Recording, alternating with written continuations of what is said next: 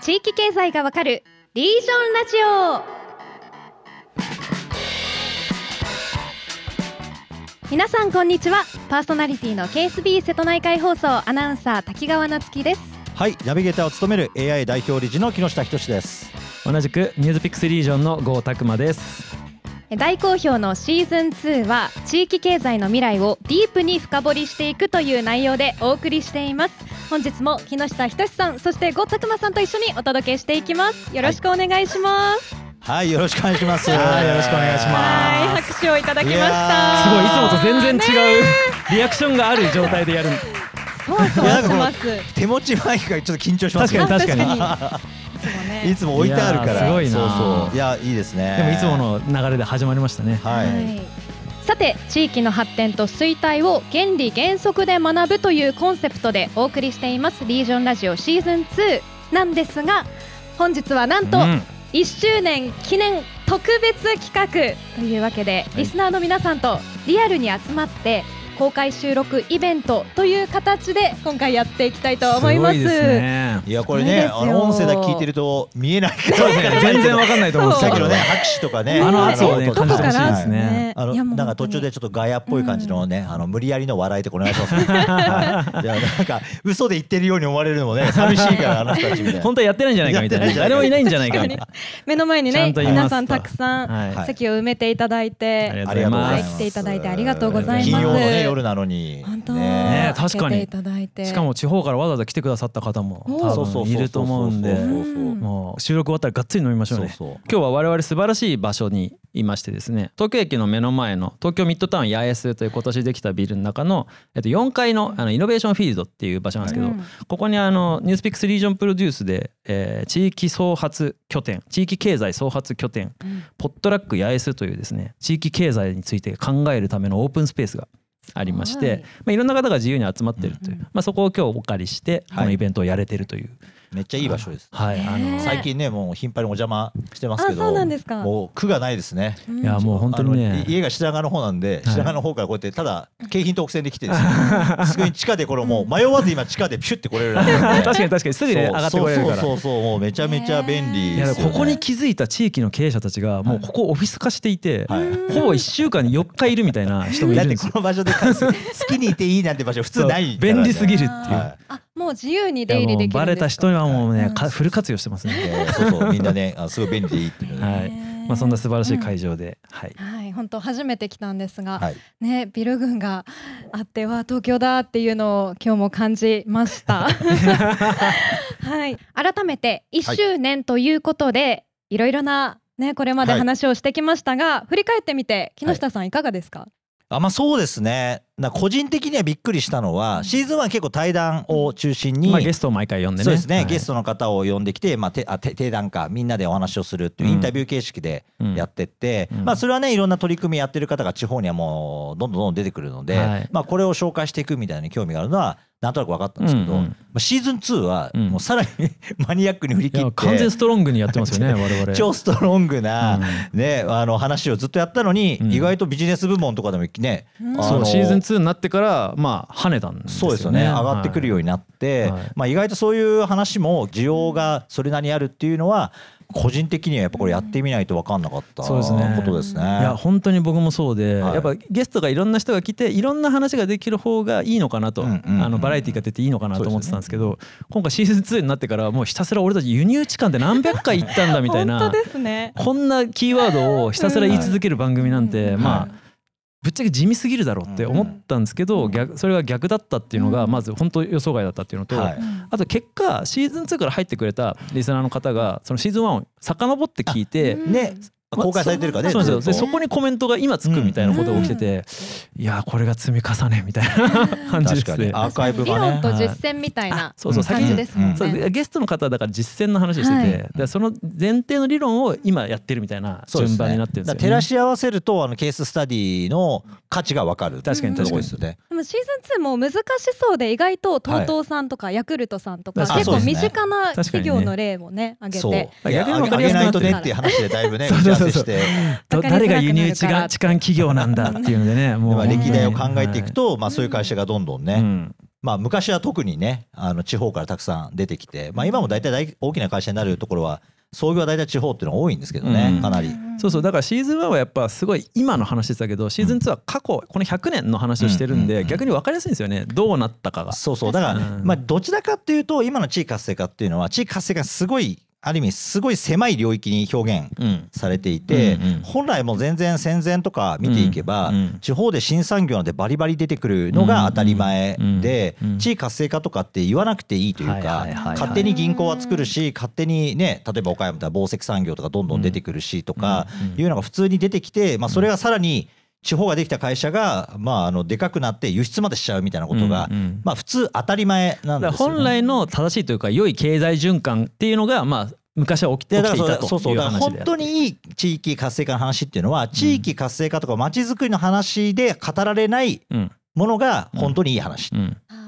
だからあ地域で頑張ってる人がいるんですねとかってね感動したみたいな話とかはマジでまあ正直どうでもいい話でやっぱりあの経済産業をしっかり見ていこうって話になうんうるんうとやっぱりあの実はちょっとやっぱりね大きな枠組みとケースをもう一回紐解いていく、まあ、それにどうにか突破しようとしてる会社もいっぱい出てきてるんで、まあ、そういうのに我々はやっぱ注目をあしていく。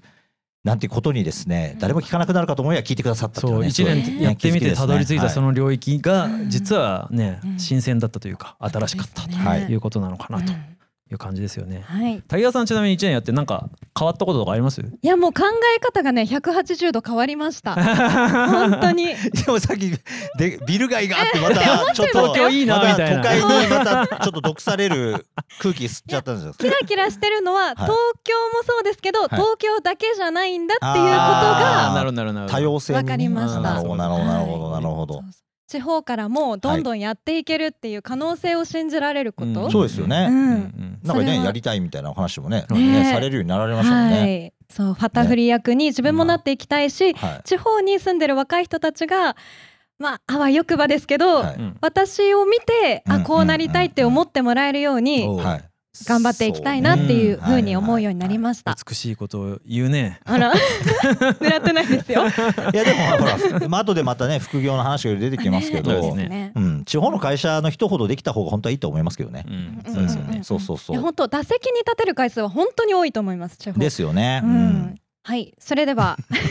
じゃあ1周年こうやってね1周年だからこそというところで。はい、はいそろそろ本編に入っていきましょうか。 そうですね。はいはい、はい本日のテーマは、ごさんなんでしょうか。はい、今回はあのせっかくこう、え1周年ということであのリアルでですねリスナーの方々に集まっていただいてでこのイベントの募集の時にですね実は皆さんにあの質問を募集したんですよ。うんあのリージョンラジオに聞きたいことないですはかいと。したらですね結構多くの方があの想像以上に。ガチな質問をですね入れてくださったのはい、ああーガガチな質問もあれば結構カジュアルな質問も入れてくださって、あの愛されてるなって実感とともにもうこれに全部答えたら時間がいくらあっても足りんぐらい結構来たんですよ。 ありがとうございます。 やありがたいですね。なので今回この公開収録は前後編にわたって、はいあのイベントに来てくださったリスナーの方々の質問にはい我々がまあ一緒にガンガン考えて、はいその場で答えていくという ことをおうんーやっていきたいなとはい。いうふうに思っております。というのがこの教えてリージョンラジオというコーナーなんですけれども、そうですねはい。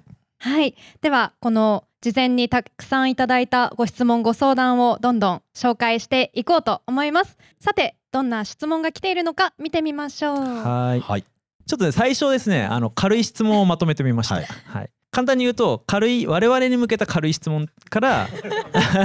だんだん後半に行くに従って、うんあのガチのお悩みご相談はい地域経済に関する骨太のやつになっていくんで、うんまずはちょっと軽いところから、軽めにねあのやっていきましょう温めていきましょう、はお二人どれかこれ答えたいなとか いやもうやっぱこれやっぱこれでしょ木下さんに質問です朝食や昼食でこれを食べる飲むなど決めていることはございますかこーれ千葉さんこかられのす質ご問ですすごいでい。ねすねいや、あんまり決めてないですね。あ、ヨーグルトをね、食べますね。それぐらいですね、別に。これやっぱなんかで、噛む最近なんかあの、なんかいろんなパン屋のパンを食って、一周して。はい意外と長熟がうまいっていうことがそれは たどり着いねたそれはね間違いない 俺も結いや構確いそうかに美味しい長熟の4枚切りをこの間食ったらいやこの値段でこれすげえなっいやてパスコ奇跡だなと。ねえやっぱすごいですよね思いなんまかすね長熟の恐ろしさを最近感じたんですけどそううん地方行ってねいろんなパン屋とかみんなやって 友達がやってるんで買ってくるんだけどまあハード系は ねあの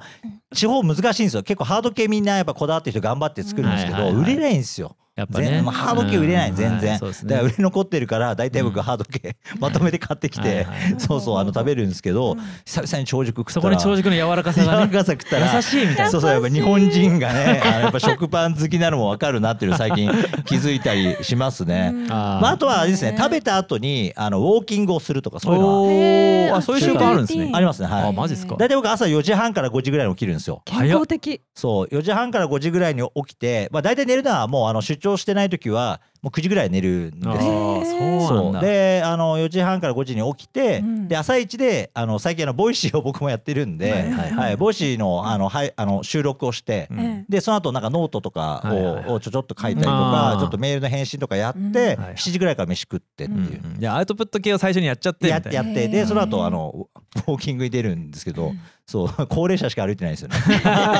その時間って大体 みんなお昼忙しですくもねんね会社に行く人が多いからそんぐらいですかねなるほど僕はい、だから僕が台本書いて送ってる時に起きてるんですね、あおあだから結構既読早いですよね 結構早いですもんねそうだ からね、朝あああわかりました、ありがとうございますみたいなね、送ったりする。そう、だから朝はだいたいうん4時半から5時ぐらい目が覚める。いや僕完全に夜型なんだから真逆のすれ違いの日々を送あーってだかるらんですよ、今だんだんと朝が明るくなるのが遅いのを感じます。確かに確かにあーそうですね季そう節がそうですねね進んでますね、はい。みんな他の人なんかあります？ない。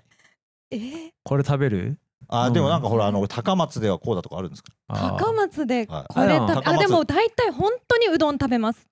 本当にずーっと本当に朝から本当にうどん朝からですか？朝からうどんあでも朝うどん行きますえーああーあの朝早くか製ら空いてるところあるので朝はい6時とか7時ぐらいからやってる近所のうどんは屋い。さ四ん国行ってね、うんもうめちゃめちゃ飲んだ次の日にはいうどん食うのはいいです よね。あ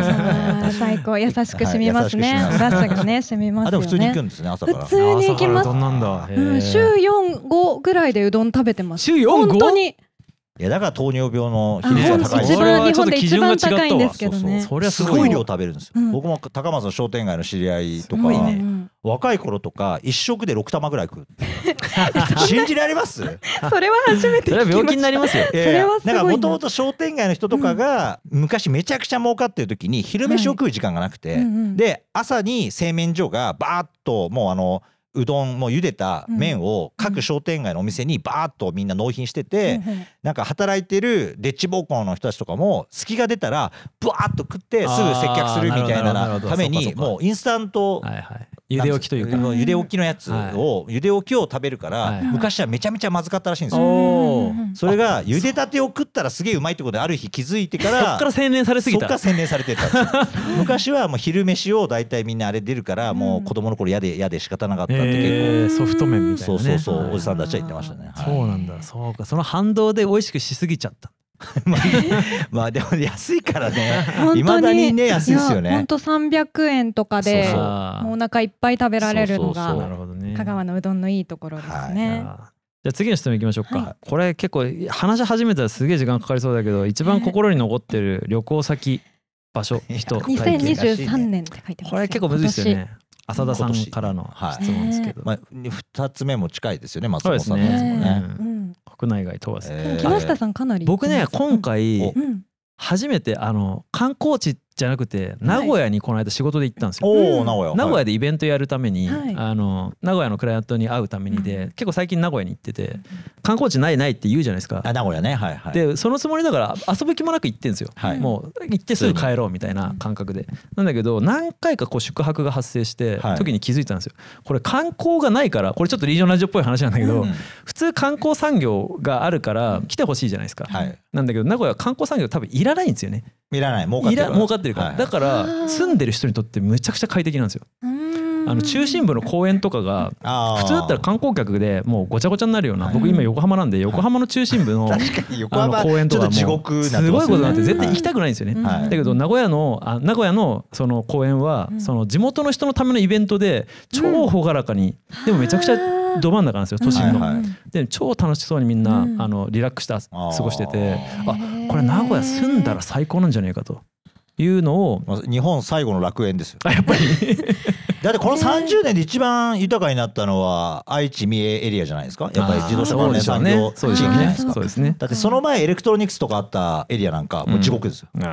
で今造船とかも鉄鋼系もみんな地獄でしいやもょうね今自動車一本足打法ですからねう我ん々だからまあ自動車エリアはまあ本当ハッピーな30年そういやだから観光客があそのオーバーツーリムって言ってねよく京都の人とか言うじゃないですかねいやですよねだからそこからツーリズムを外して成立するんであればその街の中の人はうん幸福度上がるなっていうことに気づいねたあまあそうですねだって観光は観光客はねだって住んでる人にとっては邪魔な人にしかならないからね商売やってる側はいいね商商売売人はいいけど住んでる人がしたらねなんかわけわかんない人がずかずかいっぱい来るんだかそら こがねやっぱねそうそうバランスですよやっぱりうでん京都はやっぱ安くやりすぎなんですよああねそうそうそうね安くやりすぎ団体がガッて宿泊税とかももう鬼のように取ればいいんですよ今超安いですもんね安い安い安いだって一泊300万400万の部屋泊まったって観光税払うの1万円とかでしょ、ううんもうそれが上限なんですよ条例で決まってんのがまあ非常にもったいないですそうめちゃくちゃもったいない、ううんん高田さんはどこですか私ねあの1週間前の話なんですけど、うん島根県の隠岐に行ってきまして、ああはいはいはい大きいいいですねは本い当に感動しましたすごく良かった、えどのあたりがあのすごいいろんな意味で歴史があある島だなと思っていて、うんはいあのユネスコの世界ジオパークジオパークはいとして認定されて、その地球の歴史としてもありますし、はいやっぱ島流しの先だったそ日う本ね史としては、はいまあ、後醍醐天皇とかそ後うですね鳥羽上皇とかのはい歴史歴史もありますし、はいうんで文化もかなりありますよね、食文化もあるし、でそういうなんかいろんな歴史の重なりの上に自分が立ってるっていう、うんうんそういう実感を得られる場所で、え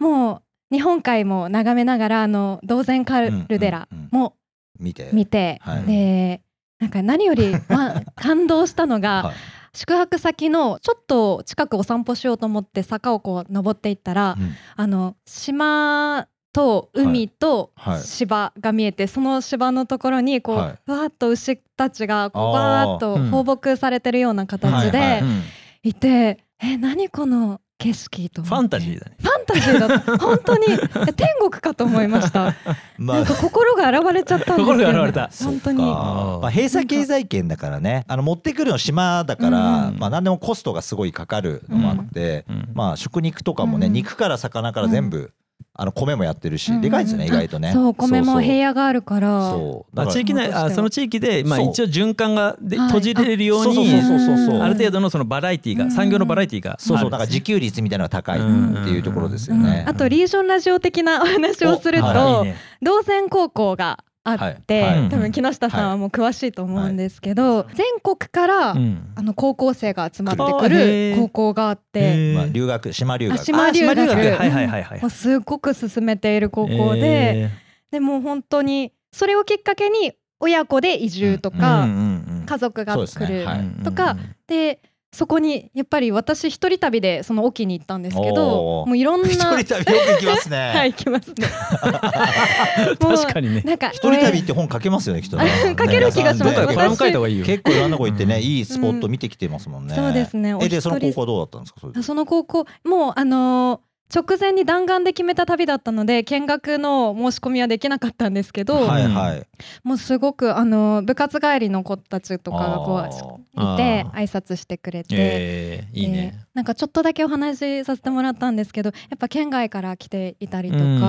あとなんでしょうねし知り合いのお子ささんも行ってましたね。あ入ってますかあーそうですかんんはいでもうかなり卒業キャされてリるア教育とか進めうんうてん企業家精神とかもこう育ててるような、えー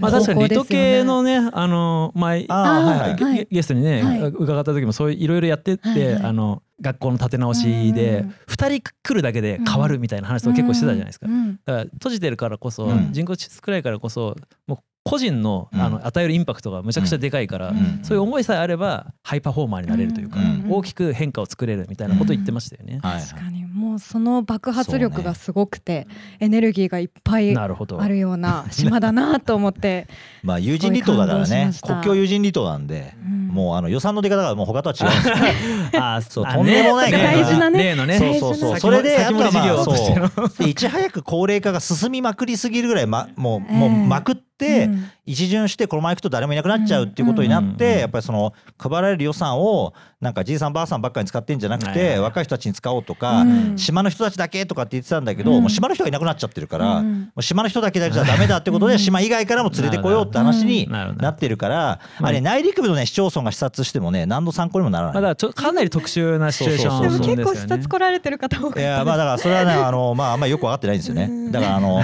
そういうあの いいねさっきのあのファンタジーからこ のレねえリアルへのこの叩き落とされる戻ってきました感じねいやほら滝川さんは自分の金でええねあの一人旅で行ってるからはねいこれは誰も文句言えませんけどそういうまた外れな視察を税金でやってるまあアホな自治体っていうのがいっぱいあるのは問いや題だですよね。問題ですねうんだって全然違うんだもんだからだってり陸上やってるのにうんなんか全然違う競技を視察しにね行ルってるールんがだもん違うわけですからね全然違うお金のそ回うるそうだからそういうのを事前ルールが違に調べれば分かるんですけどね、うんまあ、意外と分からない人が。まあ、せっかく滝川さんが綺麗な話したんでちょっとこの辺にしときましょそううかそうはい行きましょうはい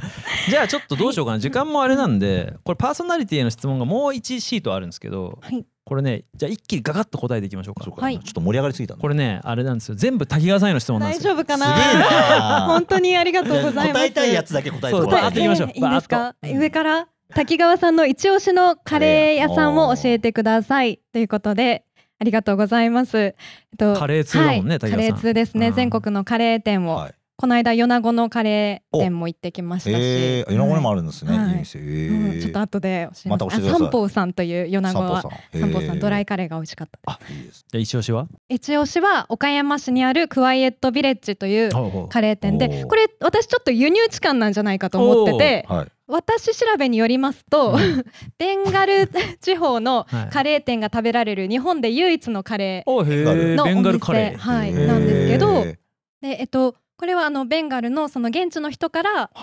ま、教えてもらう日本人のあーはふーはーご夫婦が学んで、はい。そのお店を始めたと。おーでやっぱり従来のカレー屋さんとは全然違ううんうので、へー普通のいわゆるはいはい給食で出てくるタイプうんうんのうんうんカレーとは違うから、はいなんかこれはカレーじゃないっへてー怒られはたいうん過去もあったそうなんですが、はい今やもうこういうあねスパイスががス効パイスカレーブいームたがねはい今ねカレーブームがやってきましはいてはいで今やもうすっごく人気店でこうミシュランに掲載されるおーお店でもありますしえ全国から海外からお客さんが来られるお店でもあるので。へいーや私はちょっとベンガルの様子をこう輸入して、ー自分岡山でそう痴ね漢したんじゃないかというは外観光客にも売ってると。はいあはーい、プチ輸入痴漢なんじゃわなざいわざかそれをと食べに来る人もいるからっていうそうですねえーな何があれなんですか特徴的なんですか。豆のカレーが一番特徴的であーなるほどね豆のカーレーね。ははいいそうはなんでいす。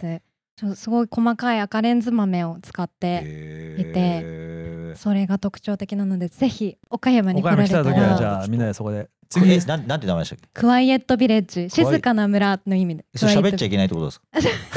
喋っていいです 喋喋っっていていいいで店す主が厳しいラーメン屋みたい なうるせえと か言わあれのて。アットホームなお店なのであぜそうなんひ、すねあそうですかはいありがとうございます。はいぜひぜひ、はいじゃあ次行きましょとういわ次けで行きはいましょう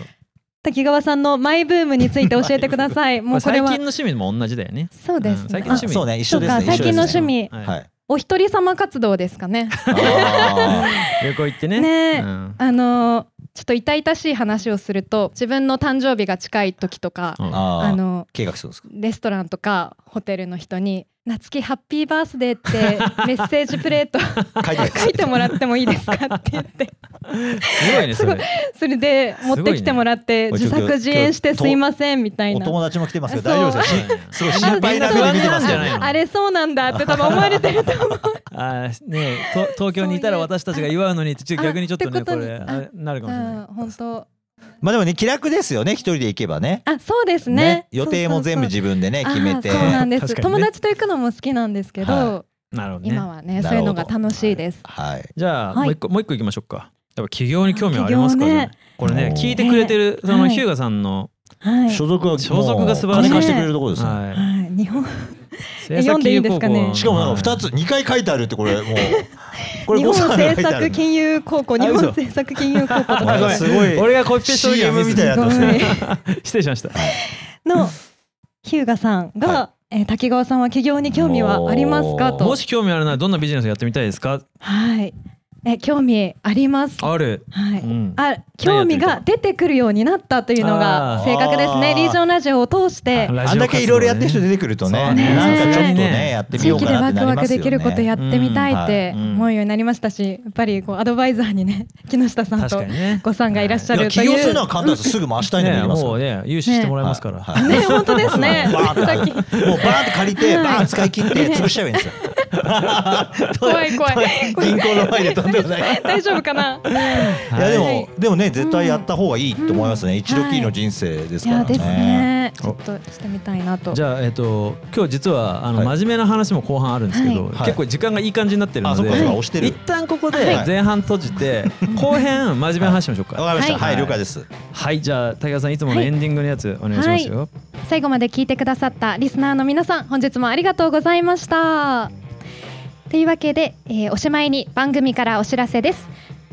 番組ではリスナーの皆さんからのご意見ご感想をお待ちしていますぜひハッシュタグリージョンラジオでツイートいただけると嬉しいですそしてニュースピックスリージョンでは来たる11月25日に地域×副業をテーマにした大型 HR カンファレンス開国を開催する予定です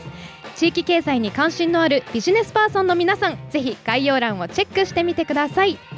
次回も地域経済の未来についてディープに学んでいきますまたお会いしましょう